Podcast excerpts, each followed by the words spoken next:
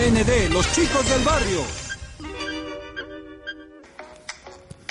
Hola Radio Escuchas, buen día. Nos encontramos en vivo desde la cabina de KND, los chicos del barrio.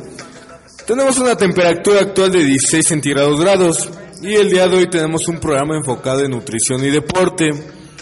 El día de hoy nos acompaña el licenciado en nutrición, experto en deporte Ricardo Hernández, el famosísimo doctor Santiago Ruiz y el preparador físico Rodrigo Sánchez. Síguenos con el hashtag Vida Saludable y envíanos tus preguntas. ¿Qué tal Arturo? Buenos días, un placer estar con ustedes aquí en el programa. ¿Qué tal? Mira, hoy en día una de las mayores preocupaciones son las enfermedades derivadas a un mal estilo de vida y al sedentarismo.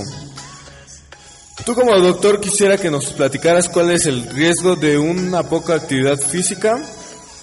Bueno Arturo, mira, pues la población mexicana por lo regular eh, tiene trabajos muy sedentarios, es decir, se la pasan muchas horas frente a un, a un monitor y por lo cual eh, tienen muy poca actividad física. Eh, las principales enfermedades que se presentan de acuerdo a esto es obesidad, diabetes, Fibromialgia, enfermedades metabólicas, depresión, enfermedades coronarias y cáncer, por mencionar algunas, Arturo. Bueno, y seguiremos con el preparador físico Rodrigo Sánchez. Bueno, ¿tú qué nos puedes comentar acerca de la nutrición y la alimentación en cuanto a una persona está interesada en realizar deporte? Lo principal sería que fuera canalizado por un nutriólogo para saber el estado nutricional de la persona y posteriormente eh, enfocarnos a lo que él desea cumplir como objetivo. Y bueno, este, tú lo que nos quieres decir es que el interesado debe tener una buena actitud y poner mucho de su parte, ¿no es así? Sí, en efecto, la participación y la actitud dependen mucho de los resultados. Nos pasamos con el experto Ricardo Hernández. Mire, usted como nutriólogo, ¿qué nos recomienda para nuestro paciente? Este, se apegue a la dieta que él desea.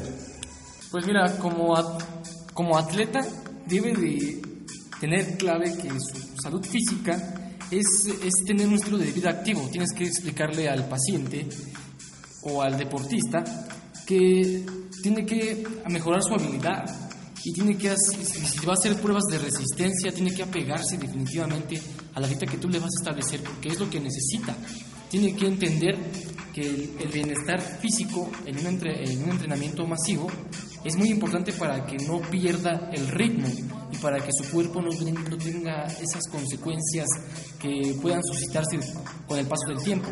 Si quiere que su cuerpo se mantenga estable y firme por- durante mucho tiempo y también su condición física, va a tener que apegarse a lo que tú le digas porque es necesario. Si no fuera así, reper- repercutiría en un, en un tiempo después, ¿sabes? Eso es lo que yo quiero que ustedes le transmitan al, al, al deportista, que si no se apega, le puede causar muchas molestias después. Muy bien, doctor. Mire, ya es este anteriormente ya lo habíamos mencionado, lo de la que el paciente debe tener actitud en cuanto a su a su dieta, ¿no? Este, nos están llegando los hashtags, estamos viendo, estamos revisándolos.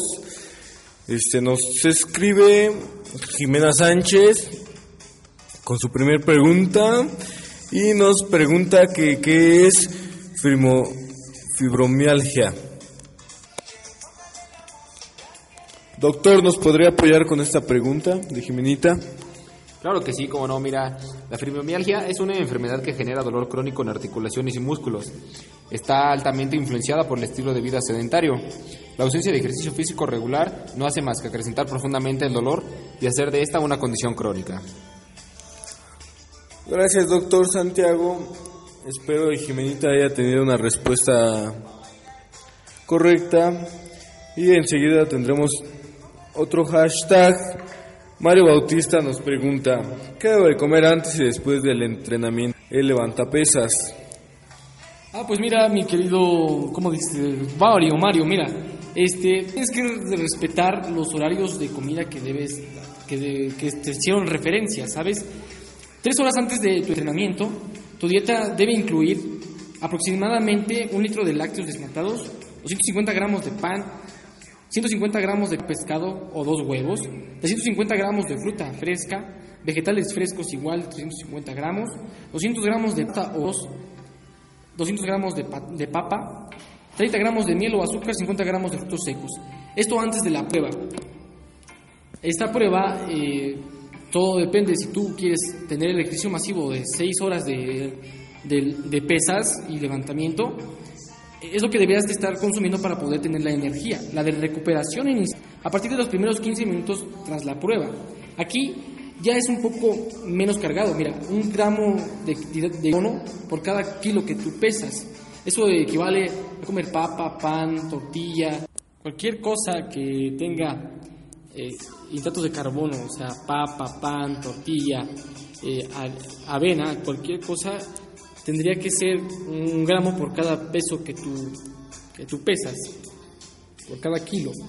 Luego de dos horas es, es, eh, es recomendable que tú ingieras aproximadamente 50 gramos más de estos alimentos, 125 mililitros de alguna bebida este, que te rehidratice, o sea, que tenga electrolitos, y 30 gramos de pan con una fruta. Eso sería lo recomendable para después. Gracias Ricardo, mira a ver, este, esperemos si Mario Bautista ya ha estado satisfecho con la, con la respuesta. El siguiente hashtag es de Fernanda Levis. Nos comenta, un saludo para Arturo, te escucho todas las mañanas, muchas gracias, amo tu voz. El siguiente hashtag es de Frida Caro. Y nos pregunta, ¿cuántos litros de agua debo consumir? Soy secretaria y hago pilates por las noches. A ver, ¿nos podrías contestar esa respuesta, Ricardo? Lo que tienes que hacer para poder rehidratarte antes de empezar este entrenamiento es tomar por lo menos un litro y medio de agua. Esto para que mantenga hidratado tu cuerpo. Después, eso acompañado con algún, con algún hidrato de carbono complejo como el pan o como tortilla o como papa cocida para que, puedas, para que se pueda absorber mejor. Ahora, el agua es importante para que tu estómago no, no quede vacío durante el entrenamiento, el entrenamiento, pero no es indispensable. Lo que sí es indispensable es que te rehidrates terminando este entrenamiento.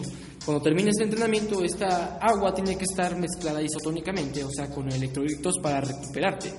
Esto significa que tendría que ser de 2 litros a 1 litro y medio después del entrenamiento. En total, durante el entrenamiento tendrías que estar consumiendo 3 litros y medio de, de- de líquidos para que tú puedas recuperarte y también te sientas mejor. Muchas gracias, Ricardo. Pues esto sería todo por hoy. Muchas gracias por acompañarnos en la cabina y en nuestra radio KND, los chicos del barrio. Y para ustedes es este todo. Este, les agradezco a cada uno de ustedes, Ricardo, Carlos y Rodrigo. Muchas gracias y espero y la, nuestra gente haya quedado muy contenta y satisfecha con esta plática. Y pues bueno, espero que todos tengan un buen resultado en cuanto a sus actividades que, que realizan. Y pues bueno, sería todo. Buen día, bye.